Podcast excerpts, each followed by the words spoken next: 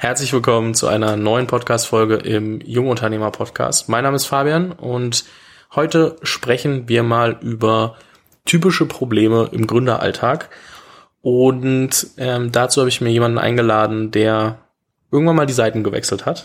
Denn ursprünglich angefangen im Venture Capital Bereich. Also äh, wenn ich jetzt den ganzen Lebenslauf durchgehen würde, müsste ich viele Stationen mehr be beachten, aber die, die letzte große äh, Veränderung war dann aus dem Venture Capital Geschäft ähm, zu gehen und zu sagen, okay, ich arbeite ab jetzt mit Gründern und Gründerinnen, die ähm, VC-Finanzierung aufgenommen haben, also venture-backed sind und äh, helfe denen mit all den ganzen Challenges äh, umzugehen. Kurz gesagt, ähm, Founder Coach. Und ähm, da habe ich mir heute Julius Bachmann eingeladen und äh, freue mich sehr, dass du heute hier bist und wir da mal ein bisschen ja, von deinen Erfahrungen aus jetzt irgendwie drei Jahren Founder Coaching profitieren können oder lernen können. Dementsprechend herzlich willkommen im Podcast. Vielen Dank, ich freue mich sehr. Ja, ich freue mich, dass du hier bist. Ich finde es ja immer ganz cool. Ich ähm, glaube immer, dass es super spannend ist, von Leuten zu lernen, die so eine Seite für sich irgendwie über Jahre gemacht haben und dann genau ihre Erfahrungen erzählen. Und dann finde ich es immer spannend, mit Leuten zu sprechen, die Erfahrungen konsolidieren aus so vielen verschiedenen Gesprächen und Dinge immer wieder erlebt haben, um dann zu schauen, was sind eigentlich die Gemeinsamkeiten. Ähm, deswegen bin ich, bin ich sehr gespannt, wie sich das unterscheidet von dem, was ich vielleicht sonst irgendwie manchmal gehört habe oder wie ist das auch ergänzt, ne? Also. Das ist auch ganz witzig, was du da sagst, weil diese Erfahrungen, ähm, ich versuche ja immer nicht irgendwie meine Erfahrungen irgendjemandem anderen aufzudrücken, ne, sondern irgendwie zu sagen, der Wert, der meine Vergangenheit in dieser Community irgendwie bringt, ist, dass sich meine Kundinnen und Kunden irgendwie verstanden fühlen, obwohl ich ihnen nicht erzähle, was sie jetzt machen sollen. Das ist gar nicht mein Job. Ähm, genau. Das heißt, äh, dann, dann beschreib mal einmal ganz kurz deine Arbeit. Also bevor ich dann frage, warum das überhaupt äh, ja. so weit gekommen ist, aber ja. mehr so, ähm, wie stellt man sich das vor? Ähm, ich bin Gründer, ich habe äh, VC Capital aufgenommen. Mhm. Ich rufe dich an und sage, hey Julius, ich weiß nicht mehr weiter. Mhm. Was passiert? Du kommst rein und wir machen ähm, am Anfang erstmal zwei Sessions, um so ein bisschen so ein Lay of the Lands zu bekommen, um eine gemeinsame Landkarte zu entwickeln, was wir eigentlich anschauen wollen über die nächsten, ich arbeite immer in so drei Monatsprints. Ähm, und auf dieser Roadmap könnte dann zum Beispiel draufstehen, keine Ahnung, äh, du möchtest irgendwie einen besseren Umgang mit Stress oder in einer anderen Form könnte das heißen, möchtest äh, mehr Resilienz entwickeln, ähm, du hast irgendwie eine totale Überidentifizierung mit deiner eigenen Firma und wenn es der Firma schlecht geht, geht es dir miserabel und wenn es der Firma gut geht, dann geht es dir super. Ne? Also da kommen dann ganz viele verschiedene Themen, ähm, die du schon mitbringst in der zweiten Session stelle ich noch mal ein bisschen strukturierter Fragen. Ähm, diese Fragen, die kommen einfach aus all den Coachings, Kunden, aber auch Portfoliofirmen, die ich bisher gesehen habe. Die leite ich daraus ab ähm, und versuche dann auch so ein bisschen zu gucken, gibt es irgendwelche Blindspots, die du hast. Ähm, und all die Themen, auch in der zweiten Session, wo du dann sagst so, hm, ja, das das könnte, oh, das fühlt sich irgendwie komisch an, das könnte ein Thema sein. Das nehmen wir dann auf unsere Roadmap und dann gehen wir Session für Session ganz methodisch durch. Wir picken uns immer ein Thema raus. Das, was dir in dem Moment, ob es jetzt auf dieser Roadmap steht oder nicht, am relevantesten ist und versuchen das durchzuarbeiten und für dich dann auch in sozusagen ganz konkrete Next Steps äh, umzuwandeln. Das ist auch der Grund, warum jetzt bei mir Kundinnen und Kunden nicht irgendwie jeden Tag sind, sondern halt irgendwie jede Woche, jede zweite Woche, weil dazwischen immer auch irgendwie Umsetzung ist von dem, was sie für sich selbst an Next Steps mitgenommen haben. Das mal so in ganz, äh, in ganz rough erklärt. Entschuldigung, das weiß ich leider nicht. ja, das ist neu fürs Coaching, ja? Okay, interessant. Also Alexa lernt auch noch dazu. Okay, das heißt am Ende geht es quasi drum, gemeinsam herauszufinden, was blockiert mich gerade eigentlich und ähm, dann zu schauen, wie wandle ich die Blockade in einen Plan um, da mich damit auseinanderzusetzen, das zu lösen und da über diese Schwelle hinwegzukommen, dass ich mhm. damit lerne umzugehen. Genau, also es ist sozusagen, ähm, ich bin der Facilitator für deine Selbsterkenntnis am Ende des Tages, ähm, für die Themen, die dich blockieren, aber auch für die Themen, die in deinem Leben und in deinem Geschäftsleben sein könnten, damit du noch viel weiterkommst. Ne? Also das eine ist irgendwie Handbremsen lösen und das andere ist dann auch nochmal zu sagen, oh, hier gibt's noch irgendwie einen anderen Gang, den du einlegen kannst und dann bist du auf einmal ganz deutlich anders performant. Ne? Es geht jetzt nicht nur um Performance, ähm, aber mein Framework, sozusagen mein mentales Modell, wie ich mir das ähm, irgendwie immer versuche vorzustellen, ist, die Firma wird erfolgreich im Kern durch den Gründer oder die Gründerin oder das Gründerteam die stehen in der Mitte. Auch chronologisch, ne? Die fangen an und da ist nichts. Die heben das aus dem Nichts und dann kommt irgendwann das Kernteam drumrum. Das ist sozusagen das zweite Layer und dann kommt das dritte Layer. Das ist die gesamte, das gesamte System der Company, die Org, das Business und so weiter, das Geschäftsmodell und der Markt. Ähm, und wo du am Anfang sozusagen als, als Individuum stehst, da hast du 100% Kontrolle über deine, über dein, dein äh, Verhalten. Ähm, aber du hast relativ wenig Impact, weil du kannst nur das machen, was in, was sozusagen in deine 24 Stunden reinpasst. Und dann fängst du an, Team aufzubauen, ne, irgendwie eine Firma aufzubauen. Dann hast du immer mehr Impact, aber du hast auch immer weniger Kontrolle, weil du natürlich nicht die ganze Firma kontrollieren kannst. Und trotzdem, wenn du dann nach fünf Jahren zurückblickst, auf deine Firma so, sagst du, schon verrückt. Die Firma hat die gleichen Merkmale wie meine Persönlichkeit in vielen Fällen. Ne? Und so, so, so denke ich sozusagen über diese verschiedenen Layer nach. Ähm, ist auch einer der Gründe, warum ich nur mit Unternehmern und Unternehmerinnen arbeite, weil das in einem Karrierecoaching zum Beispiel, ne, gibt's diese Layer gar nicht.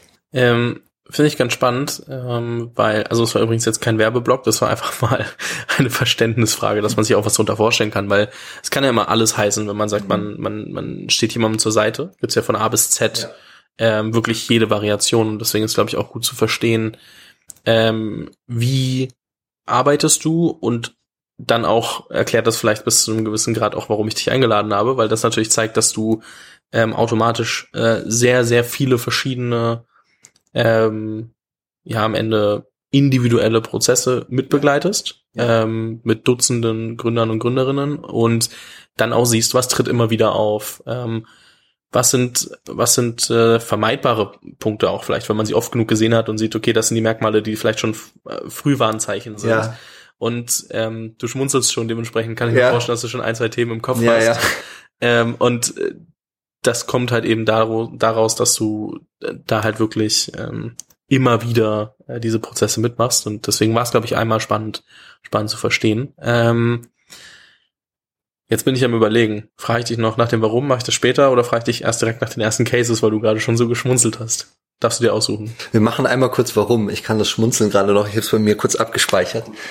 Ähm, ja, das Warum, bevor du fragst. Also warum bist du aus dem Venture Capital Geschäft irgendwann ausgestiegen, weil für viele ist es ja ein Riesentraum und viele ja. sehen es als mega erstrebenswert, obwohl sie vielleicht auch. auch. zum Teil nicht im VC gearbeitet haben. Mhm. Und ähm, du hast am Ende gesagt, äh, du warst drei Jahre bei, bei Redstone, Redstone mhm. ähm, und bist dann 2018 raus und hast dann äh, dich für das äh, Founder Coaching entschieden. Warum? Was waren die Auslöser? Was, äh, was hat dich an dem Founder Coaching mehr gereizt als an der VC-Karriere? Ähm, ich steige darüber ein, dass mich schon an der VC-Karriere immer gereizt hat, dass ich Menschen gerne mag und dass ich da halt irgendwie den Zugang gefunden hatte. Äh, schon vor Redstone, als ich in London war und dann bin ich nach Berlin gekommen und dann eben lange bei Redstone gewesen. Ähm, Zugang zu den coolsten Leuten zu haben und mit denen connecten zu können und zu verstehen, was die treibt, was sie machen, was die cool finden. Ähm, und das finde ich ja immer noch cool. Und ich investiere auch immer noch als Angel. Das ist ein bisschen mehr on the side jetzt natürlich. Ähm, ich habe auch äh, in, bei einigen Fonds so ein bisschen ähm, ein Händchen drin, aber der, der Punkt ist am Ende, das ist ein super Job.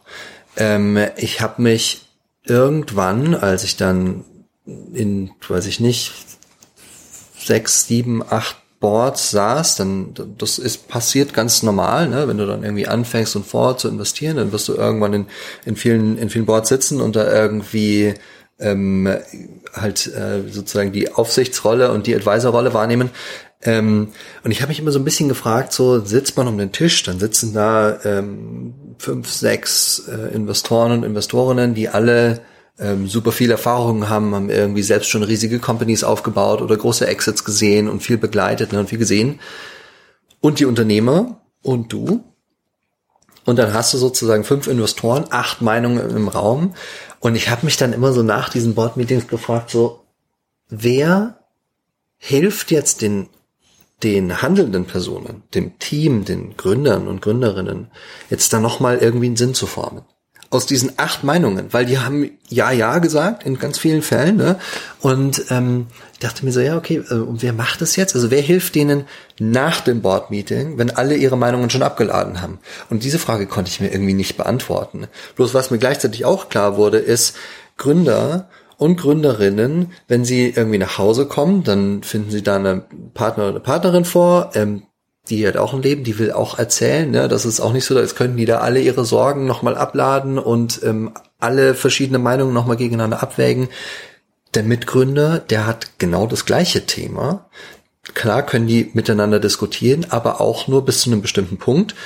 Die Investoren haben auch ein berechtigtes Interesse, dass die Firma wächst, in der Bewertung wächst, erfolgreicher wird. Ne? Das heißt, auch da werden nicht alle Themen, Probleme, Herausforderungen ähm, irgendwie Gehör finden können.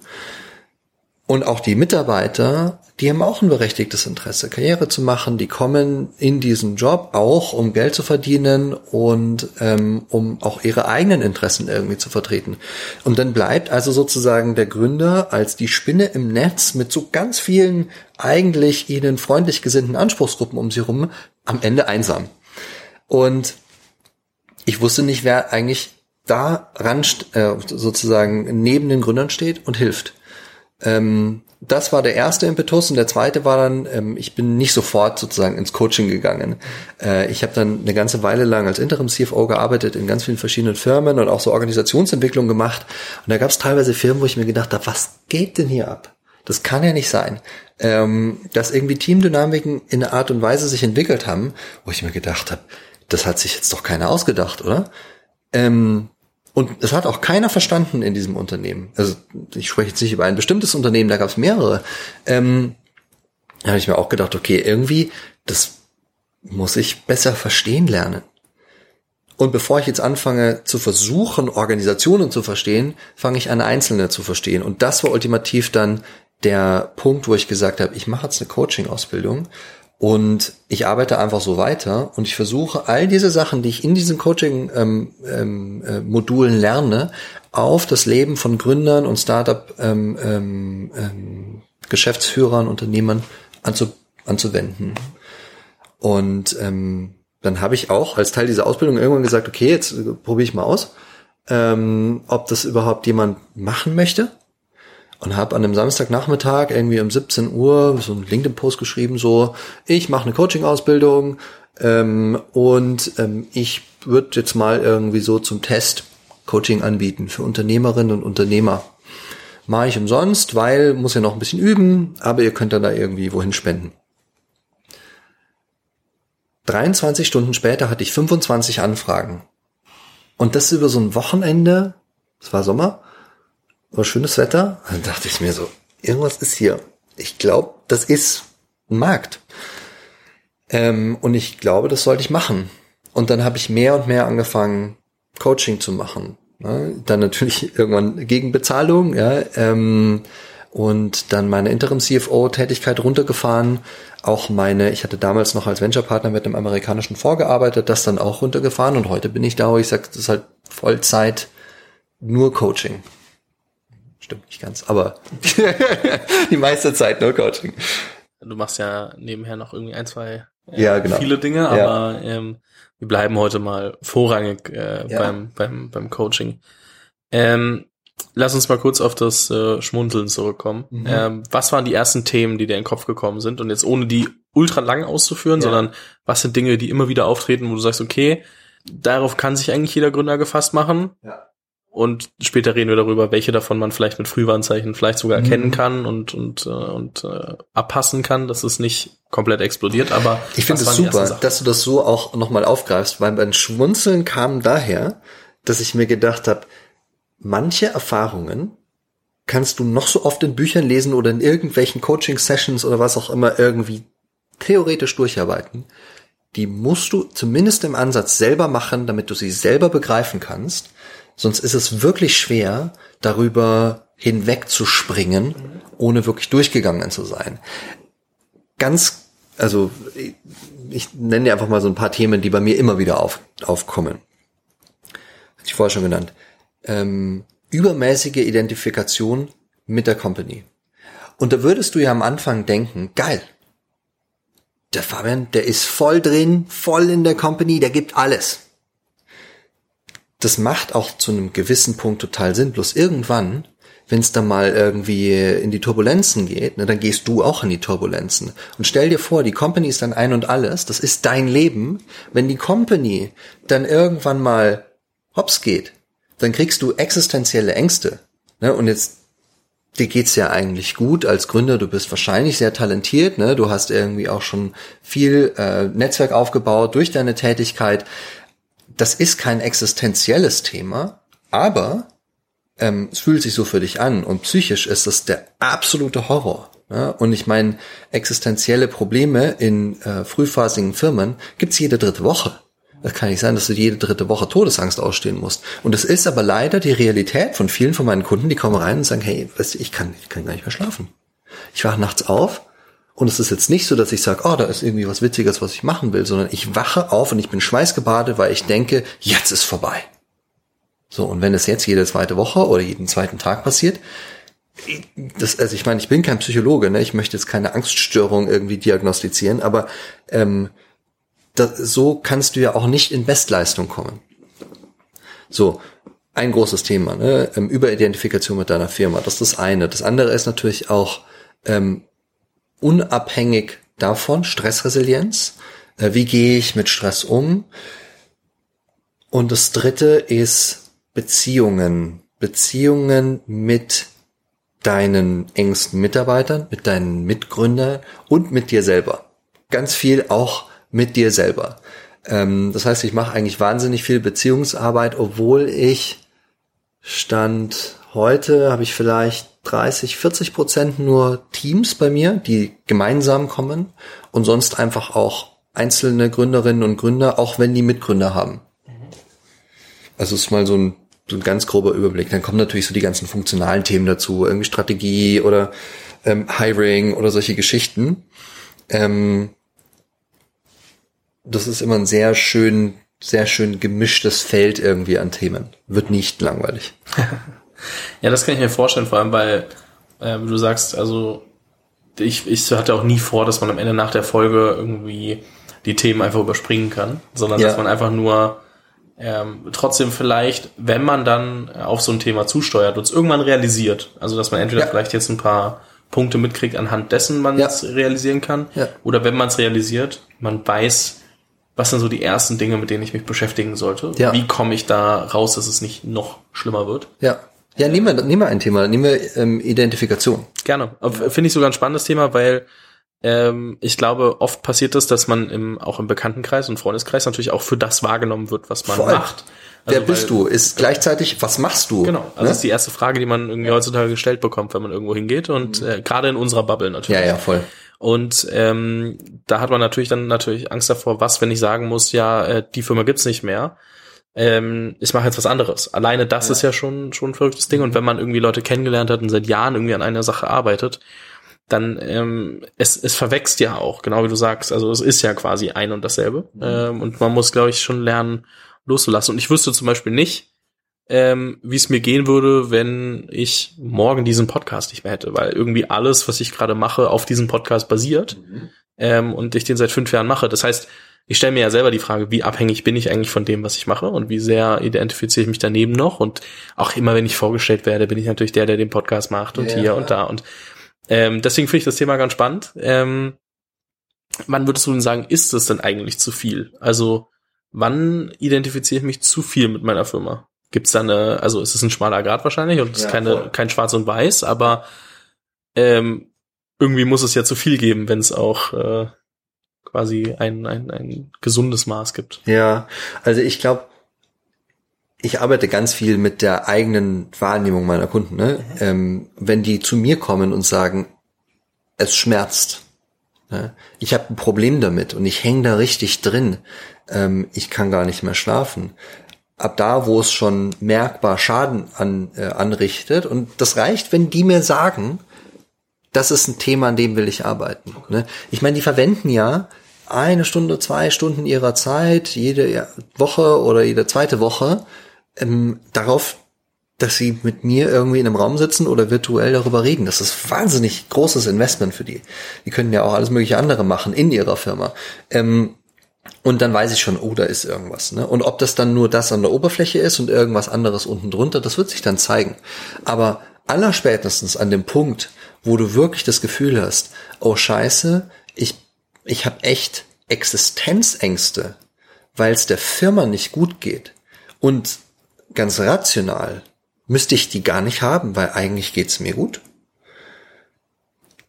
Dann ist Zeit, sich darum Gedanken zu machen. Und ich habe, ähm, ich beginne jede zweite Session, ich habe ja vorher darüber erzählt, ähm, mit Fragen rund um die Themen äh, Intention, Resilienz und Offenheit. Ähm, und früher hatte ich gedacht, das sind irgendwie so so einzelne ähm, äh, Säulen, äh, die Gründer dazu bringen, irgendwie erfolgreicher und nachhaltiger zu arbeiten. Nachhaltig auf vielen Dimensionen. Ähm, und was ich, was ich in den letzten Monaten gemerkt habe, ist, dass gerade an diesem Punkt über Identifikation die Säulen Intention und Resilienz zusammenhängen. Und zwar Intention darüber, was du in deinem Leben, und jetzt, wir wenden das jetzt mal auf deinen Podcast an, ne, auf dein Business und dich, ähm, was du in deinem Leben erreichen möchtest. Weil, ähm, wenn ich dann die Frage stelle, welche Funktion, welche Rolle spielt die Firma im Kontext von deinem Leben? Und du sagst, was ist denn das für eine Frage? Der Podcast füllt das Leben komplett aus. Dann weiß ich schon, i, da ist nichts anderes mehr. Du hast keinerlei Referenz zu deinem Leben außerhalb von diesem Podcast oder von deinem Business. Äh, dann, dann ist schwierig. Ne? Und deswegen ist eine der Sachen, die ich dann mache mit, ähm, mit Kunden, die sich mit dem Thema beschäftigen möchten, ähm, dass ich sage, lass uns mal über deine ganz persönlichen Pläne nachdenken und zwar auf einem Zeithorizont, der auch schon über die Firma hinausgehen könnte warum machst du das denn eigentlich? Was, was sind die Gründe? Liste mir mal die Gründe auf, dass du in 20 Jahren irgendwo stehst. Oder ich nutze immer so sieben Jahre, zwei Jahre und neun Monate. Sieben Jahre ist typischerweise schon Zeithorizont, wo diese Firma schon auch irgendwie geexitet sein könnte. Ähm, und, äh, und dann, dann erzählen die mir teilweise halt, das ist so schön dann auch, ne, weil dann blühen die auf und erzählen irgendwie von Sachen, die auch in vielen Fällen gar nichts mit der Firma zu tun haben. Also auch nicht, dass man so sagt, ah ja, okay, du willst irgendwie äh, eine Schule bauen und jetzt baust du ein AdTech-Business oder sowas, ne? Sondern da gibt's dann so ganz andere äh, Blüten auf einmal. Ähm, und dann fangen wir an abzuleiten, wenn das also wichtig ist in deinem Leben, was tust du denn heute, um diesen Bereich in deinem Leben mit Leben zu füllen, ja, weil der im Moment vielleicht irgendwie platt ist und alles die Firma irgendwie ausfüllt, äh, um einfach, ähm, um einfach Referenzpunkte zu, zu, zu schaffen, wo Gründer auch sagen können, jetzt ist zu Ende in der Firma mal, ich gehe jetzt zum Fischen, weil Fischen ist meine Passion. Keine Ahnung, ich spiele super viel Gitarre, ich mache wahnsinnig viel Musik und ich mache das gerne. Ich mach, ich gehe nicht zum Gitarre spielen, weil ich sage, oh, jetzt muss ich mich irgendwie abreagieren vom Job, sondern ich mache Musik, weil ich gerne Musik mache. Und das kreiert dann so eine, so eine natürliche Balance. Ne? Und das klingt total banal, aber für einen Gründer, der irgendwie mittendrin steckt und der nichts anderes sieht als Arbeit, ist das ein Riesenschritt, ne? also es ist eine Riesenaufgabe, ähm, da erstmal wieder diese Erkenntnis zu gewinnen. Mhm. Aber du sagst ja zum Beispiel, also ich, ich, ich frage mich gerade nur, weil ich kenne sehr viele äh, Gründer und Gründerinnen, die halt bis zum äh, von A bis Z nur arbeiten mhm. und äh, manchmal kriegen die vielleicht noch von ihrem Umfeld gespiegelt, manchmal ja. halt auch nicht. Das kommt ein bisschen drauf an, ob ja. das Umfeld nur noch die Firma ist oder nicht. Ähm, und ich kann mir vorstellen, dass es manchmal auch nicht verkehrt ist, so seine Firma anzukurbeln. Man sollte mhm. sie vielleicht nicht 24-7 über zehn Jahre so führen. Das wird wahrscheinlich ein bisschen schwierig. Das heißt, fange ich an, mich mit dem Thema zu beschäftigen, was ist eigentlich, was kann darüber hinaus passieren, was passiert, wenn die Firma irgendwie in den, irgendwie auch mal nicht wieder, nicht mehr da sein sollte, etc. Mhm. Ähm, fange ich dann an, wenn ich denke, okay, jetzt wird es langsam mit der Arbeit zu viel oder ähm, keine Ahnung, wenn jetzt jemand überlegt, ich möchte jetzt was gründen, mache ich mir gleich Gedanken. Also so ist es sowas, ähm, je früher, desto besser, oder ist es auch okay, bis zu einem gewissen Punkt einfach äh, alles an Arbeit reinzustecken, bis man das Gefühl hat, das äh, ähm, erschlägt einen. Das, das frage ich mich gerade nur. Also ja. ist es gut, dass der Punkt irgendwann kommt, dass man sagt, okay, jetzt bin ich auch an einem wahrscheinlich an einem Punkt, wo ich ähm, wo, mir das, wo ich mir das leisten kann, so ungefähr. Ja, also ne? so, ich habe Vorarbeit reingesteckt ja. oder ich habe dieses überhaupt mal zum Laufen gebracht. Ähm, oder lässt sich beides gut vereinen? Weißt du, wie ich meine? Ja. Ähm, ich glaube, dass es keinen Zeitpunkt gibt, der zu früh ist, sich darüber Gedanken zu machen. Was nicht bedeutet, dass du nicht auch mal sagen kannst, ich hatte jetzt noch so einen so, so einen Monat, so der August, der war einfach irgendwie durch, jetzt nicht durcharbeiten, irgendwie vier Wochenenden, aber ich hatte einfach irgendwie viele Projekte, die ich noch zu Ende kriegen musste, alle möglichen Finanzierungsthemen und hin und her und dann auch noch viele Kunden, mit denen ich arbeite. Ähm, da wusste ich, jetzt muss ich einfach mal ranklotzen. So, aber trotzdem weiß ich, im Kontext von meinen Prioritäten in meinem Leben ähm, ist es total wichtig, dass ich das innerhalb des Augustes abschließe. Ja, ähm, und wenn du dir also schon von Anfang an Gedanken gemacht hast, was sind die Sachen, die wichtig sind, dann ist auch so ein so ein All-out-Monat oder auch mal ein All-out-Quartal, weil du Fundraising bist zum Beispiel, das ist temporär. Aber wenn das zur Normalität wird und alles andere raus ist, dann wird's gefährlich, ne? weil dann findest du nie mehr zurück und dann normal sollte nicht sein, dass alles die Company ist, weil das wirst du nicht überleben. Ganz einfach ähm, zumindest keine sieben, zehn Jahre. Ne? Und und ich möchte nicht sagen, dass es jetzt irgendwie ein, sozusagen ein, äh, eine Einladung ist, irgendwie nicht hart zu arbeiten äh, oder sich nicht zu fokussieren, weil die besten Gründer, die arbeiten richtig hart und die haben einen Wahnsinnsfokus. Die haben aber auch einen Wahnsinnsfokus, weil sie wissen, in der Zeit, in der ich arbeite, da will ich richtig was schaffen und dann gibt's auch eine Zeit, wo ich sage, jetzt ist mal Ruhe. Das ist übrigens meistens die Zeit, wo man nichts von diesen Gründern hört. Deswegen denkt man, dass sie nur arbeiten. Aber wenn man sich mal mit ihnen unterhält und sich wirklich für sie interessiert, merkt man, die machen auch noch ein paar andere mhm. Dinge. Ob die Musik machen, ob die zum Fußball gehen, weil sie da Bock haben, jeden, jedes Wochenende im Stadion zu stehen, solange ja, es geht, ja. oder tausend andere Dinge. Wenn man sich mit denen dann mal unterhält, dann merkt man, okay, ich sehe zwar LinkedIn, Instagram etc. vor allem ähm, die Arbeit bei Gründern jetzt, äh, wir sind ja keine typischen Influencer, äh, wie man sonst so auf Instagram erwarten würde, dann äh, mit anderem Content, sondern da siehst du dann immer die Arbeit und die Ergebnisse und der steht hier und dann haben sie hier eine Finanzierung und da da steckt super viel Arbeit dahinter, aber wenn dann manche Sachen auch gemacht sind, ähm, dann machen die die gönnen sich auch gegebenenfalls mal eine Auszeit. Also wenn man ja. sich anschaut, gerade die Leute, die jetzt vielleicht so unserer Generation Vorbild sind, also die die Gründergeneration vor uns, die jetzt irgendwie die, die neuen Unicorns gebaut haben. Wenn du dir da mal, wenn du dich da mal mit den Gründern und Gründerinnen unterhältst, dann äh, verstehst du ganz schnell, dass die sehr hart, sehr viel arbeiten, aber auch verhältnismäßig viel mehr Urlaub machen, als man denken würde. Oder zumindest auch unterwegs sind und ja, dann von dort aus arbeiten und Anders ihre Mails es machen. nicht durchgestanden, ne? Genau, aber das muss man auch mal verstehen und manchmal kriegt man diesen, also du kriegst diesen Edge nicht, das, das mal auch zu sehen und zu hören, deswegen ähm, und ist auch vollkommen fein. Also du kannst nicht nur arbeiten und es ist auch nicht immer cool, nur zu arbeiten, weil da drehst du halt auch einfach durch. Genau, und, ähm, und das ist natürlich schon ein bisschen die, die gefährliche, ähm, der gefährliche Effekt von, von allen Medienkanälen, die wir irgendwie gerade haben, weil halt ganz viel der, oh, ich bin jetzt hier irgendwie auf Arbeit und Hustle Culture und so weiter irgendwie gefördert wird ähm, und promoted wird. Und wenn ich mich nicht promote, in meinem professionellen Setting, ja, dann bin ich ja weg vom Handy. Sprich, das findet irgendwie gar nicht so Eingang in das ganze, äh, in diese ganze Diskussion, ne, in diesen, in diesen Stream. Und ähm, deswegen denken wir auch die ganze Zeit, alles ist nur Arbeit, Arbeit, Arbeit und von einem irgendwie Höhepunkt zum nächsten, weil alles andere wird ja ausgespart, ne? Und dann hast du natürlich noch einen riesigen Survivorship Bias drin, weil alle die, die irgendwie auch sagen, boah, es ist scheiße und die Firma ist irgendwie gegen die Wand gefahren oder sowas, ja, die kriegen halt wenig Airtime.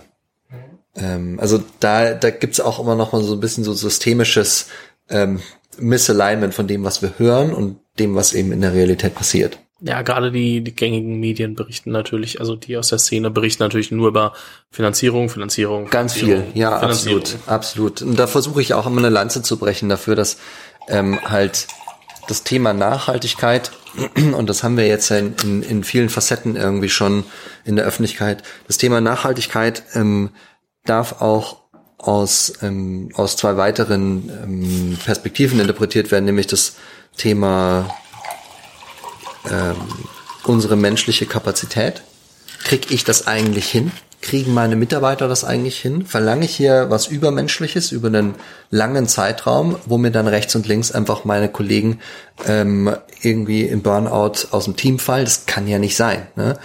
Ähm, und auch wirtschaftliche Nachhaltigkeit. Baue ich hier ein Geschäft auf, das wirtschaftlich auch in absehbarer Zeit mal tragfähig ist. Ne, und, ähm, und in beiden Fällen, also zusätzlich zur ökologischen Nachhaltigkeit, ne, in beiden Fällen kann man sich Firmen schon anschauen und dann mal die Frage stellen, okay, ähm, wenn ihr also nachhaltig sein wollt für die Menschen als wirtschaftliches Unternehmen und ökologisch, was muss denn hier alles noch passieren? Ähm, bloß diese Frage, die stellen wir ganz, ganz wenig, gerade im Frühphasen äh, Umfeld nicht, weil da halt immer so ein bisschen so die Storyline ist, push, push, push und, und irgendwie dann, dann hört die Story auch auf, weil dann gibt's sozusagen diesen Cut und dann setzt man erst wieder ein, irgendwie nach sieben Jahren und dann hast du deine Firma verkauft.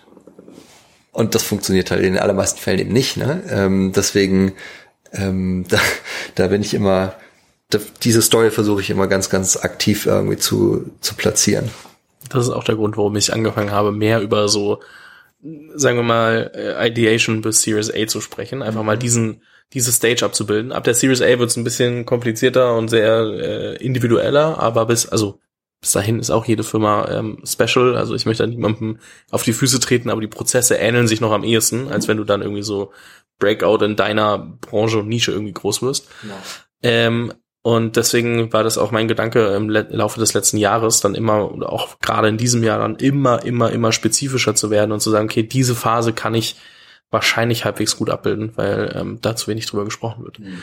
Ähm, das heißt, wenn ich mich dem Thema annehmen möchte, äh, mich also und merke, okay, vielleicht identifiziere ich mich gerade zu viel mit meiner Firma und ähm, selbst wenn ich noch nicht deswegen irgendwie äh, schweißgebadet aufwache, äh, mir jetzt mal Gedanken mache, dann stelle ich mir vor allem die Frage, ähm, auch so vielleicht eben, wie du es gesagt hast, mit zwei, äh, zwei Monate, neun Monate, sieben Jahre. Nee, was war das? Doch, nee, Äh, neun Monate, zwei Jahre, sieben genau, Jahre. Mein ja. Fehler. Ähm, Und genau andersrum. Aus der, aus der ah, Langfristperspektive. Reverse Engineering. Okay, genau. Also, Backcasting heißt es sozusagen. Also aus der, aus der Langfristigkeit kommen, weil sonst, wenn du sagst, naja, was ist heute? Naja, was wird in neun Monaten sein? Naja, wenn es in neun Monaten ist, dann wird wahrscheinlich das in zwei Jahren sein. Dann bist du wieder genau in deinem Tunnel nach vorne gelaufen. Aber eigentlich sollst du ja von vorne kommen und sagen, wenn ich dahin will, dann muss jetzt Folgendes passieren. das heißt, ich mache mir Gedanken, wo sehe ich mich in sieben bis 15 Jahren, wie auch immer, was auch immer ich gerade selbst als Zeithorizont vielleicht anlegen möchte. Er soll nur so weit sein, dass ich über den Tellerrand hinaus gucke. Und überlege mir dann, wie kann ich das so runterbrechen, dass ich heute schon anfange, auch wirklich in diese Richtung zu arbeiten und sehe, wo mich das auf dem Weg unterstützt und nicht ganz weit von dem wegbringt, wo ich eigentlich hin will. Ganz genau so ist es. Ja. Dann ähm, explodiert mein Kopf hoffentlich nicht irgendwann. Ja, das, das Ding ist, ähm, alle diese Sachen, die ich irgendwie mit meinen Kunden mache, die kannst du auch selber machen. Ne? Also ähm, deswegen, deswegen bekräftige ich auch alle meine Kunden ähm, nach relativ kurzer Zeit, nach drei Monaten, zu sagen so, hey, komm, mach mal selber. Lass das jetzt mal sein mit den Coaching Sessions, weil das braucht relativ viel Zeit, das kostet auch Geld. Ähm, mach doch einfach mal, guck doch einfach mal, wie du so zurechtkommst. Du kannst dich ja immer noch melden ne? ähm, und dann noch mal irgendwie für einen Monat irgendwie reinkommen oder für zwei. Aber ähm, das ist kein Hexenwerk. Ich bin da als irgendwie, ich sag immer so, ich, ich halte den Raum. Ne? Also wenn wenn du bei mir bist, dann bist du erstens mal bei mir im Office. Ähm, dann ist da nicht irgendwie all dein Business oder deine Kollegen und dein Co-Founder wie auch immer, der dich ärgert oder äh, ähm, äh, an, äh, antriggert mit irgendwelchen Themen, die ihr halt gerade braucht. Ähm, Aber das heißt nicht, dass du dich nicht auch anschließen könntest und du fliegst irgendwie mal äh, irgendwie ein Wochenende weg oder du fährst einfach raus nach Brandenburg, ähm, schließt dich ein und arbeitest da einfach mal selber durch. Geht ganz genauso. In den meisten Fällen natürlich auch. Ja, auf jeden Fall. Ähm, ich äh, glaube auch, dass es oft halt auch so diese Accountability ist, die man sich mit dazu holt. Plus, dass es einfacher ist, äh, wenn man jemanden hat, der einem nochmal die richtigen Fragen stellt, weil man selbst kriegt es manchmal nicht hin, in diese Vogelperspektive zu kommen. So, Ja, genau. wenn, wenn du mich jetzt fragen würdest, ähm, hey Fabian, was soll ich machen? Du hast genau dasselbe Problem wie ich, nur du fragst mich, ähm, dann wäre es mir, würde es mir wahrscheinlich viel einfacher fallen, dir irgendwelche Gedanken zu geben, wie du an das Ganze rangehst. Aber wenn ich selbst in meinem Tunnel bin, fällt mir das manchmal nicht auf, dass das auch für mich funktionieren könnte. Und ich glaube, da ist es oft äh, wichtig, dass die richtigen Fragen einfach gestellt werden. Ähm, und äh, deswegen, ähm, falls ihr euch damit beschäftigt, versucht einfach mal auch so ein bisschen in die Vogelperspektive zu kommen und so ein bisschen von oben drauf zu schauen. Oder überlegt euch, wenn mich, wenn jemand anderes in meiner Situation wäre, was würde ich dieser Person raten? Weil man dann kannst du schauen, wie Ja. kann ich das vielleicht auf mich anwenden. Voll und ähm, und das funktioniert auch als Management ähm, äh, Tool. Also ich hatte ähm, auch das habe ich auch gemacht irgendwie während dieser ganzen Coaching Ausbildung oder danach irgendwie so. Ähm, ich habe dann einfach mal so Coaching Seminare gegeben. So ich habe das hier gelernt. Ähm, hier könnt ihr das anwenden im Startup Kontext auch als Investor funktioniert super. Ähm, also gibt's, ich meine, da gibt's ja genügend Self-Help-Bücher irgendwie, die man ähm, in vielen Fällen für sich selbst und für andere auch einfach anwenden kann. Und wenn das dann zur, zur Praxis wird, ähm, dann wird es auch irgendwie effektiv. Lass uns mal einen Schritt weitergehen und zwar so das Thema Resilienz und, und Umgang mit Stress. Äh, Riesenthema. Erstens, weil man sich selbst, äh, wenn man zum Beispiel auch parallel noch in der Phase steckt, dass man sich sehr mit seiner Firma identifiziert oder zu viel, äh, dass es halt einfach ein- eine Achterbahn des Stresslevels ist, weil ähm, jeder mögliche äh, externe Faktor dich äh, stressen kann. Äh, plus, dass der Alltag äh, als Gründer einfach super viel ist und du nie weißt, was kommt. Dementsprechend musst du einfach mit allem lernen, umzugehen. Ähm, was sind da, sagen wir mal, woran merke ich, dass ich vielleicht nicht gut genug mit Stress umgehe? Also, was sind äh, Indikatoren, wo ich sage, okay, ich muss mich in dem Bereich auch weiterentwickeln. Und äh, ich muss da mal drüber nachdenken, ob ich weiß, wie viel Stress ich eigentlich habe und wie ich einen Ausgleich dazu finde. Ja. Ähm, ein guter Marker ist dieses, ich habe das Gefühl, ich renne nur noch hinterher. Kommen einige zu mir und dann ähm, und dann wandelt sich so eine Anfrage von ich will produktiver sein hin zu boah, ich muss irgendwie schauen, dass ich mit diesem Stress umgehen kann, der ständig bei mir einschlägt. Oder sozusagen diese, mit diesen ständigen Einschlägen umzugehen, die dann zu diesem Stress führen. Ja, also dieses Reaktive, ähm, die Überforderung ähm, und da irgendwie nicht mehr weiter zu wissen. Und ich meine, das kennen wir alle. Ähm, die Frage ist nur, wenn das punktuell ist, ne? also wenn du momentan mal reaktiv bist und überfordert bist, ist das in Ordnung. Ähm, das habe ich auch dreimal in der Woche irgendwie.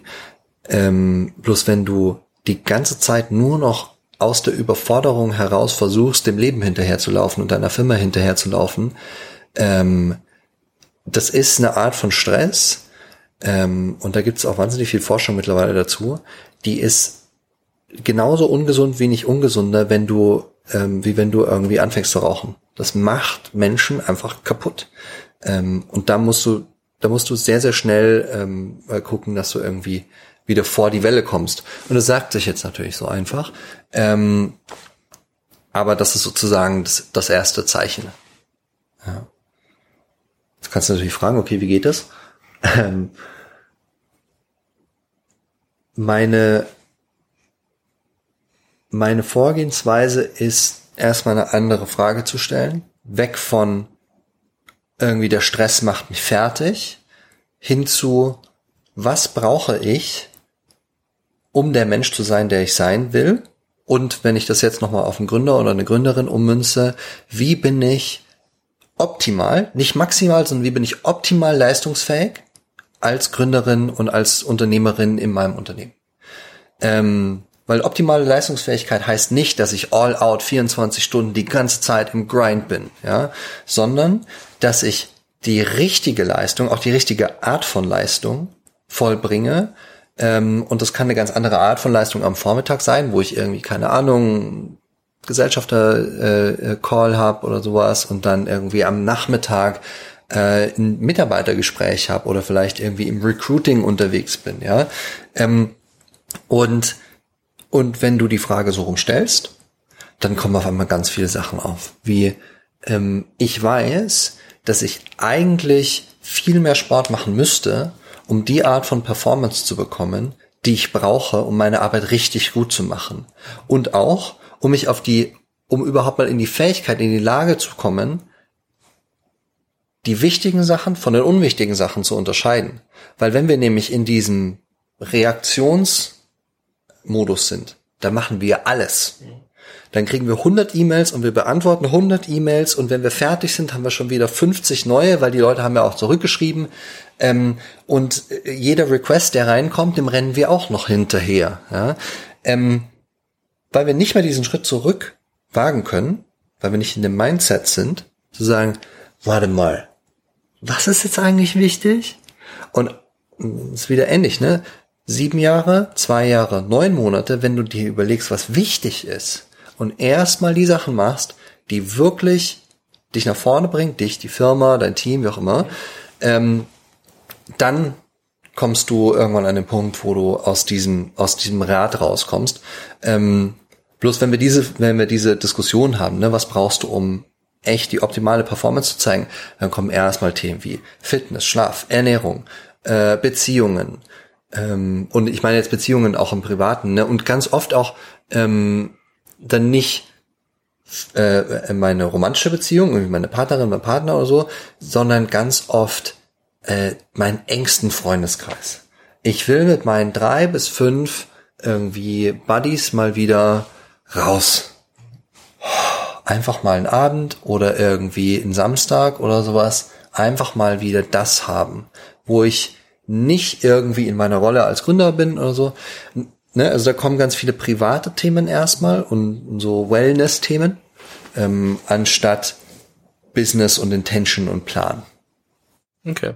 Das heißt, auch da mir Gedanken machen, wie sieht's optimalerweise aus und wie weit bin ich vielleicht davon auch entfernt und was wären auch sehr einfache Maßnahmen, die mich, über die ich einfach nicht nachgedacht habe, wie zum Beispiel mal ein Samstag, wo ich eigentlich äh, weiß, dass wenn ich mal einen Samstag Pause mache mit den richtigen Leuten, ich wahrscheinlich so viel erfrischter zurückkomme, als äh, wenn ich den jetzt durcharbeite, weil ich dem Ganzen hinterher renne, um dann mit dieser Energie wieder Dinge ordnen zu können. Ähm, und ich glaube, es ist eine der wichtigsten Fähigkeiten überhaupt, wichtig von dringend zu unterscheiden und äh, zu lernen, was muss ich gerade wirklich tun, was ist die nächste Sache auf meiner Agenda ähm, Gerade, äh, also ähm, Case in Point, äh, kürzlich kam ein, ein Unternehmer bei mir zur Tür rein, das war so ein bisschen also wirklich so reingestolpert, hey, Notfall, mein Mitgründer, mein Mitgeschäftsführer ähm, springt ab. Scheiße.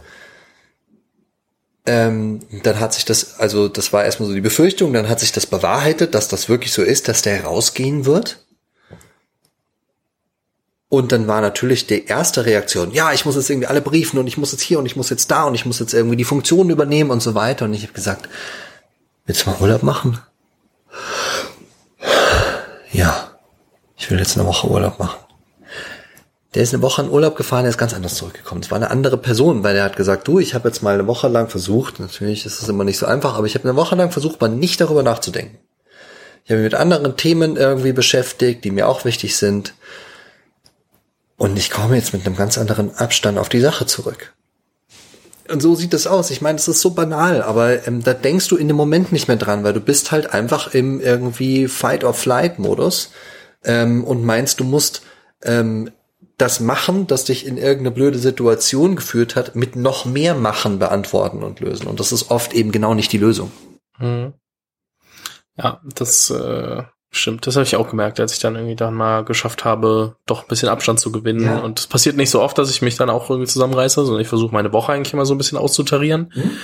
Ähm, dass ich nicht dieses Gefühl habe von, ich brauche jetzt unbedingt Urlaub, aber manchmal tut's dann doch gut, äh, da ein paar Tage ähm, mal was ganz anderes zu machen. Äh, oder vielleicht, wenn man, wenn es gerade passt, den Laptop mal auch ein paar Tage nicht aufzuklappen. Klar, und, und ich meine, wenn du das schon in dein Habit eingebaut hast, dass du jede Woche schon versuchst, irgendwie auszutarieren, dann bist du ja schon einen Schritt weiter, ne? Weil dann hast du sozusagen schon so ein so ein, äh, so ein Schutzmechanismus für dich eingebaut, dass das gar nicht erst passieren kann. Ich bin natürlich auch nicht der klassische ähm, ähm, Startup-Founder, also darf man natürlich auch immer sagen, ich bin schon eher Creator als, als Startup-Gründer und äh, deswegen vergleiche ich mich da auch ungern. Ja, aber ich äh, habe 2018, 2019 so äh, zwei Jahre gehabt, wo ich sehr, sehr viel unterwegs war. Und dieses, ich habe tatsächlich immer gesagt, ich war sehr reaktiv. Jetzt nicht reaktiv auf, was kommt gerade rein, so Opportunistisch sondern auch, Mhm. ähm, wenn mich jemand gefragt hat, bist du nächste Woche auf der Konferenz in Amsterdam, dann war ich halt dort. So und Ja. ähm, reaktiv sehr viel auch Location bezogen. Und das hat mich so viel äh, Nerven gekostet wie noch nie. Aus rein dieser Perspektive war Corona das Beste, was mir passieren konnte, weil da musste ich entschleunigen und da konnte ich ja nicht reisen.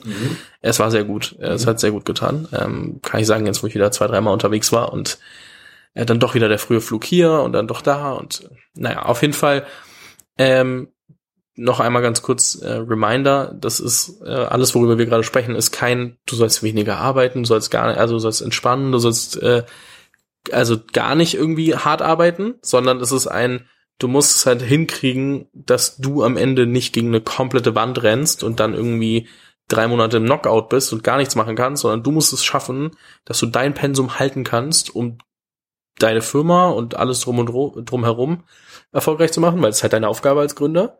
Gleichzeitig aber ohne, dass du dein, deine Gesundheit komplett aufs Spiel setzt und da sowohl mental als auch äh, physisch. Und darum geht's gerade. Also es geht wirklich nicht drum, ähm, sagen zu können, dass du dann im nächsten Board-Meeting sagst, hey, sorry Leute, ich musste echt mal drei Tage Ibiza vollkommen irgendwie durchfeiern. So, darum geht's gerade nicht. Es geht wirklich drum, wie kriegst du das dann in Einklang, dass du das über Jahre machen kannst ähm, und dann einen Weg für dich findest, dass du nicht gegen diese Mauer rennst. Also das nur einmal ganz kurzer Reminder. Ähm, weil wenn man das irgendwie kurz ausblendet, klingt so, als ob wir sagen, hey, arbeite äh, auf jeden Fall weniger und super entspannt und alles ist easy. Ist es halt nicht. Also wir machen halt immer noch, also wir reden halt immer noch über Startups und äh, Aber das ist genau das, ne? Es ist deine unternehmerische Verantwortung, den Marathon als Marathon zu sehen. Und nicht als Abfolge von 100 kleinen Sprints. Weil wenn du diese 100 kleinen Sprints versuchst zu laufen, dann wirst du irgendwann umfallen. Und du musst diese Gesamtfunktion von deinem Unternehmer, von deiner unternehmerischen Laufbahn irgendwie optimieren und nicht nur immer so ganz lokal irgendwie auf Sicht fahren. Deswegen, das ist sozusagen auch den eindringlichsten, der eindringlichste Appell, den ich geben kann. Werdet eurer unternehmerischen ähm, äh, ähm, Verantwortung da gerecht und macht euch nicht kaputt, weil langfristig macht ihr die Firma damit kaputt. Und das kann ja auch nicht die Intention sein. Ja, auf jeden Fall. Ähm, ein Thema, glaube ich, ähm, das, das schmeiß ich jetzt mal rein, äh, wo ich mir vorstellen kann, dass das sehr oft aufkommt. Ähm, weil es auch ein großer Grund ist, warum Startups am Ende ähm, scheitern oder ein, du häufiger Grund. ja. ähm, äh, wir, wir reden ja oft über Team und äh, Team sind sehr viele persönliche Beziehungen und äh, gerade in dem Gründerteam gibt's äh, immer wieder Konflikte. Ja. Und äh, man will das nicht wahrhaben, wenn man mit äh, Leuten gründet, die man mag, äh, weil man, also man gründet ja meistens nicht, weil man glaubt, ach, mit denen kann ich eh nicht gut, äh, egal was passiert, sondern äh, man glaubt halt, dass man da mit ein paar Jährchen durchstehen kann und merkt dann, wenn es hart auf hart kommt, dass es vielleicht äh, doch ein Problem sein kann und man sich damit auseinandersetzen sollte, wie man diese Beziehung am Laufen hält. Ähm, wie häufig kommen Mitgründer oder allgemein Gründerkonflikte bei dir vor und ähm, auch aus der Erfahrung als VC von vorher vielleicht noch, so wie oft ist das wahrscheinlich auch einer der Gründe, ähm, dass, dass Firmen scheitern, weil wie gesagt, man denkt immer so Honeymoon, alles gut. Ähm, und wenn man es noch nicht erlebt hat, realisiert man es vielleicht auch nicht, aber wie oft ist das ein Problem? Das, was du gerade gesagt hast, ist auch, ist auch total wichtig, ne? Weil du findest dich zusammen als irgendwie Gründer, Trio oder so. Ähm, und du sagst dann, ja, so funktional passt es voll gut zusammen, wir werden schon ein paar Jährchen zusammen durchstehen, aber du hast halt keinerlei Vorstellung davon am Anfang, wie intensiv das Ganze wird. Und so ein paar Jahre durchstehen in einem normalen Arbeitsverhältnis mag ja gut sein. Aber so ein Gründer, also eine Gründerlevel Intensität durchzustehen, da vergehen vier Monate und dann platzt einfach das Pulverfass. Und ich glaube, da gibt's zwei, ähm, da gibt's zwei Formen davon. Es gibt so diesen kalten Konflikt, wo sich die Parteien immer mehr voreinander zurückziehen und nicht mehr miteinander arbeiten oder sozusagen ja nicht mehr nicht mehr miteinander arbeiten, sondern nur noch nebeneinander arbeiten. Ähm, und dann gibt's den heißen Konflikt, wo wirklich die Leute clashen und dann anfangen, ähm, auch über Trennung zu sprechen ähm, und dann vielleicht die Firma deswegen irgendwie in den ähm, in die Insolvenz geht oder wie auch immer. Ich meine, es gibt auch genügend Fälle, sehr, sehr viele, von denen wir auch gar nicht so richtig viel hören, wo Gründer rausgehen oder Gründerinnen rausgehen und die anderen die Firma weiterleiten. Wie viele erfolgreiche Firmen ähm, gibt's, die heute wahnsinnig groß und erfolgreich sind, da waren am Anfang vier, fünf Leute involviert und am Ende waren es halt zwei, die das Ding dann wirklich groß gemacht haben. Ohne die anderen drei hätten sie es am Anfang nicht geschafft. Ähm, aber ich glaube, diese kalten Konflikte, die sind die gefährlichsten, weil die Leute, also die, die Unternehmerinnen dann irgendwie sagen so, ja, pff, ja, dann mache ich einfach, dann fahre ich einfach so nebeneinander her. Und aus der Firma wird garantiert äh, kein großer Erfolg, weil die keine Lust mehr haben, miteinander zu arbeiten. Ja? Ähm, aber jetzt nochmal, um auf deine Frage einzugehen, es kommt wahnsinnig oft bei mir vor, wenn Teams bei mir aufschlagen, ähm, ich möchte jetzt mich nicht zu irgendwelchen Prozentzahlen hinleiten lassen, die dann am Ende Quatsch sind, aber ähm, der übermäßige ähm, Teil der Teams, die bei mir aufschlagen, die sind in irgendeiner Form dabei, einen Konflikt zu lösen. Das kann auch einfach mal nur eine Meinungsverschiedenheit sein. Ja, das kann auch eine Meinungsverschiedenheit sein, wo sie dann am Ende merken, oh Scheiße, ja, das ist jetzt was, das müssen wir gemeinsam durchstehen. Das ist eine harte Zeit und das hat jetzt zu einem Konflikt geführt, aber wir müssen das zusammen durchstehen.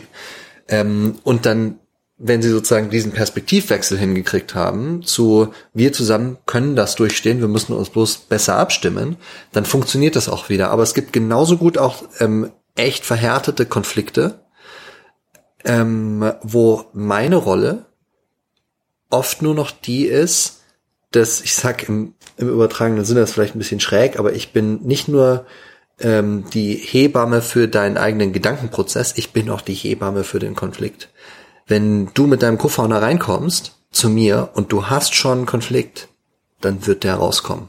Und zwar sehr schnell. Deutlich schneller als vielleicht, wenn ihr gemeinsam irgendwie euch noch kalt nebenher äh, unterhalten hättet und gearbeitet hättet, weil ich dann irgendwann mal anhalte und sag, was hast du gemeint, als du gesagt hast, da, da, da, da, ne? Ähm, und dann musst du sagen, ne? dann kannst du nicht mehr dich wegdrehen und dann nicht drauf reagieren, so wie du es typischerweise machen würdest und das führt dann irgendwie zu, zu drei Jahren kalter Konflikt.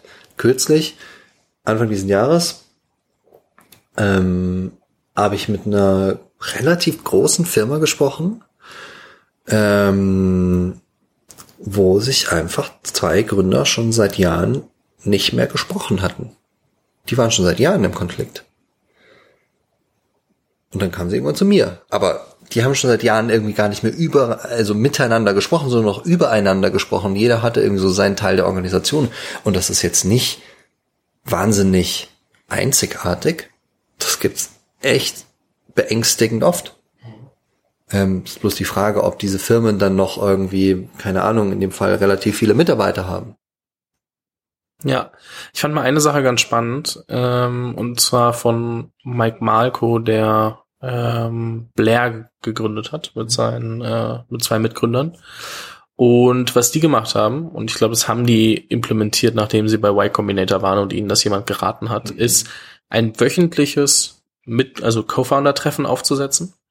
So wirklich eine Art äh, interne Therapiestunde. Ja. Und zwar, du sagst alles, was dir auf dem Herzen liegt mhm. und ähm, aber nicht auf dem, äh, also so wirklich auch mit Beispiel, also so wie man gutes Feedback gibt. Und zwar, hey, ähm, als du das gemacht hast, hat es ja mir das Gefühl ausgelöst und wenn du das noch öfter machst, dann dann wird es dazu führen, dass ich wahrscheinlich das denke oder das ja, passiert. Ja. Also wirklich, dass auch ähm, konstruktives Feedback zurückkommt. Mhm. Und ähm, das haben die anfangs recht oft geskippt, weil sie dann immer dachten, ja, aber jetzt doch noch den Geht Investment schon, Call ja. und Ja, ja. da haben sie gemerkt, okay, je länger sie es rauszögern, schwierig. Heutzutage ähm, hat er, hat er zumindest im Podcast gesagt, ich verlinke das Snippet in den, in den äh, äh, Shownotes einfach nochmal. Aber hat er gesagt, äh, steht da wirklich dabei, nur im Notfall verschieben. Und wenn wir es verschieben, dann müssen wir direkt einen neuen Termin ausmachen. Also es gibt nicht, wir, wir gibt äh, nicht. verlegen den auf unbestimmt weil es einfach so wichtig ist, weil dadurch du weißt, okay, selbst wenn jetzt was passiert ist, wo gerade keine Zeit ist, das anzusprechen oder nochmal nachzufragen, ich weiß, nächste Woche am Dienstag um 17 Uhr zum Beispiel habe ich meinen Slot, da kann ich den anderen äh, Kollegen nochmal fragen, hey, was meintest du damals nochmal? Das hat sich irgendwie so angefühlt, als ob du mir damit einen Seitenhieb geben wolltest. Warum? Gibt es irgendwas, was ich falsch gemacht habe? Also, Ja. dass man wirklich Raum schafft. Und natürlich wird das die ersten Male komplett bescheuert, weil du dir halt denkst, ich kann das doch jetzt nicht ansprechen. Aber das ist ein super Beispiel dafür, wie dieses Team äh, ein System geschaffen hat, das ähm, sich selbst sozusagen ähm, korrigiert. Ne? Also ähm, du hast, du weißt, du hast jeden Dienstag oder jeden zweiten Dienstag eine zwei Stunden Session, wo du solche Themen besprechen kannst. Und es korrigiert sich insofern selbst, als wenn du sagst, wenn wir das verschieben, müssen wir sofort einen neuen Termin machen. Und der Termin zum Beispiel, weiß ich nicht, wie das bei denen ist, muss innerhalb der nächsten zehn Tage stattfinden. Ähm, was heißt, selbst wenn du aus kalter Konflikt, ne, ah, ich will nicht über dieses Thema sprechen, weil das ist scheiße, da muss ich mich aufregen. Wenn du versuchst, diesen Termin zu skippen, wirst du innerhalb der nächsten zehn Tage genau da sitzen und du musst genau dieses Thema ansprechen. Und es ist so wichtig, solche Systeme zu schaffen. Ich, ich meine, da können wir uns jetzt irgendwie vortrefflich über irgendwie Rituale und Habits und, und so weiter unterhalten, ähm, wo du nicht darüber nachdenken musst, ob oder in welcher Form ähm, die, die Konflikte irgendwie besprochen werden, weil du weißt, sie werden immer auf den Tisch geholt. Und ob da jetzt ein Coach dabei ist oder nicht, oder, oder ein ähm, äh, Therapist, ne? Also in, äh, im Y Combinator gibt's ja ähm, eine Therapeutin, die da mitarbeitet, ähm, äh, die ähm, äh, Amy Büchler, die sozusagen eigentlich so der, der Resident Coach ist, ne? die glaube ich aber selbst Therapeutin ist, ähm, die den Teams hilft, solche Rituale für sich aufzustellen. Weil dann braucht's auch irgendwie punktuelle Coaches gar nicht mehr. Weil das Team sich schon selbst einbalanciert. Und das ist dann ein echtes Zeichen von Resilienz, wenn genau solche, sagen wir mal, so die, die Beziehung, die fängt an zu vibrieren, weil da ist irgendwas, was schief ist. Ne? So, und die fängt immer mehr an zu vibrieren. Und du weißt, am Dienstag kommen wir wieder rein in unseren gleichen Takt. Und dann fängt's wieder an zu vibrieren. Ist ja klar. Ne? Du hast einen Riesendruck, hast irgendwie wahnsinnig viel Geld noch irgendwie oder kein Geld mehr auf dem Konto. Ne? Beides kreiert einen wahnsinnigen Druck. Ähm, und, und ständig irgendwie ähm, riesigen Stress, da wirst du dir irgendwie mit deinen Mitgründern quer liegen. Wenn du dann weißt, kann ich besprechen, ist es in Ordnung. Dann kannst du oft auch mal ein bisschen härter in die Kanare steigen, weil du weißt, du kannst es auch noch mal nachbesprechen. Du kannst auch noch mal nachkorrigieren und das wird keinen langfristigen Impact auf die Beziehung haben. Ja, ja, ich find's mega spannend, als äh, Mike das erzählt hat, wie sie das implementiert haben, weil ich das schon, ähm, wie gesagt, immer wieder sehe, dass man, dass man mit, also man kriegt's mit, dass jemand rausgegangen ist oder so, wenn man dann die Leute kennt. Und äh, das ist natürlich nichts, was du in der Presse liest, wie wir vorhin schon gesagt haben. Und das ist auch okay, man kann da jetzt nicht, also das wäre dann Ja, also das ein bisschen so Klar. ausschlachten, ne? Genau, und ja. äh, deswegen passt das schon auch. Und ähm, aber wenn man es dann sieht und dann, dann sich überlegt, okay, wenn ich selbst was gründe, wie könnte ich es dann vermeiden? Da fand ich das ein sehr, sehr gutes Beispiel. Weil, ähm, wie du sagst, so ein System, wo du weißt, okay, egal wie schlimm es wird, man kann es wieder zurücksetzen. Dann äh, staut sich das nicht so auf, dass dann wirklich irgendwann mal was in die Luft geht, was irreparable Schäden hinterlässt. Und ähm, das ist schon, schon was, was man sich zumindest überlegen kann. Wie gesagt, verlinke ich äh, in den Shownotes. Gibt es auch mehr und mehr Teams, die das machen, proaktiv. Also deswegen habe ich vorher auch so ein bisschen gezögert zwischen, wie viele kommen mit so einem richtigen Konflikt bei mir rein und wie viele kommen jetzt präventiv rein. Ich habe das Gefühl, dass mehr und mehr Teams präventiv reinkommen. Das sind typischerweise die, die schon von der frühen Phase an richtig gute Investoren noch haben. Ne? Die sehen sowas auch, dass da ein sehr, sehr fittes Team unterwegs ist. Und die holen sich dann, obwohl noch kein großes Thema ist, jemand mit an Bord. Das muss, wie gesagt, wieder, das muss kein Coach sein. Es kann auch sein, dass es ähm, äh, ein Therapeut ist, ne, ähm, und die machen dann präventiv solche Sessions oder sie machen sie eben alleine, weil sie es halt selber hinkriegen. Ist ja auch super. Ja. Jetzt hat äh, Coach sein natürlich einen großen Nachteil, gerade wenn man aus der Startup-Welt kommt und die ganze Zeit skalierbare Modelle sieht. Ja. Du kannst deine eigene Zeit halt nicht unendlich skalieren. So, da ist ja irgendwo ein natürliches Limit. Ja. Ähm, jetzt kannst du mir aber auch nicht erzählen, dass es dich nicht reizt, irgendwas zu skalieren, wenn du wirklich ja äh, im Kern aus dieser Welt irgendwo kommst. Wie gehst du damit um? Ja, ist scheiße. ähm, also ich bin zurzeit ähm, bisschen über der Grenze von Kunden, die ich eigentlich annehmen sollte. Also sind ein bisschen zu viele. Das merke ich auch, weil ich dann teilweise an Tagen arbeite, wo ich die nicht davor vorgesehen sind, dass ich mit Kunden arbeite. Ähm, Man muss dazu sagen, du hast zum Beispiel montags einen Tag, wo du sehr viel schreiben, schreibst. genau, ja, ja, genau. Also ähm, Dinge runterbrichst und genau, da ich- ist dann wahrscheinlich Kundenarbeit eigentlich nicht eingeplant. Genau, so ist es. Ähm, also jeden Montag ähm, versuche ich mir die Themen durch den Kopf gehen zu lassen, die irgendwie gerade richtig hochkommen in meinen Coaching-Sessions. Auch Fragen, die ich selbst jetzt inhaltlich nicht lösen könnte. Es ist ja nicht meine Aufgabe, Antworten auf die Fragen meiner Kunden zu geben, sondern ähm, ihren eigenen Erkenntnisprozess irgendwie zu, zu hosten oder diesen Raum dafür zu schaffen. Ähm, trotzdem machen wir diese Fragen natürlich irgendwie dann auch ähm, äh, Gedanken. Ähm, und ich coache drei Tage in der Woche. Ähm, warum coache ich drei Tage in der Woche? Da bleibt ja noch einer über. Ähm, ich habe mir natürlich auch darüber Gedanken gemacht, wie kannst du das Ganze skalieren.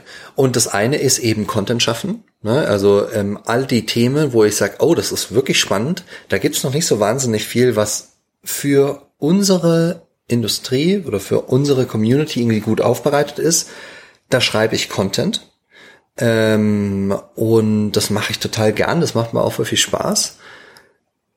Auf der anderen Seite denke ich so ein bisschen darüber nach, wie man auch Content noch anders aufbereiten kann. Ne? Also jetzt mal nicht nur ähm, äh, schreiben, irgendwie kann man irgendwie Kurscontent oder irgendwelche Guides erstellen oder sowas. Ich habe jetzt kürzlich mal, ähm, das war so, waren diese Projekte im, im August. Ich habe bei zwei äh, Ku- Videokursen, so Online-Kursen irgendwie mitgewirkt, um mal zu verstehen, wie funktioniert sowas, was muss man da machen, wie muss man das strukturieren.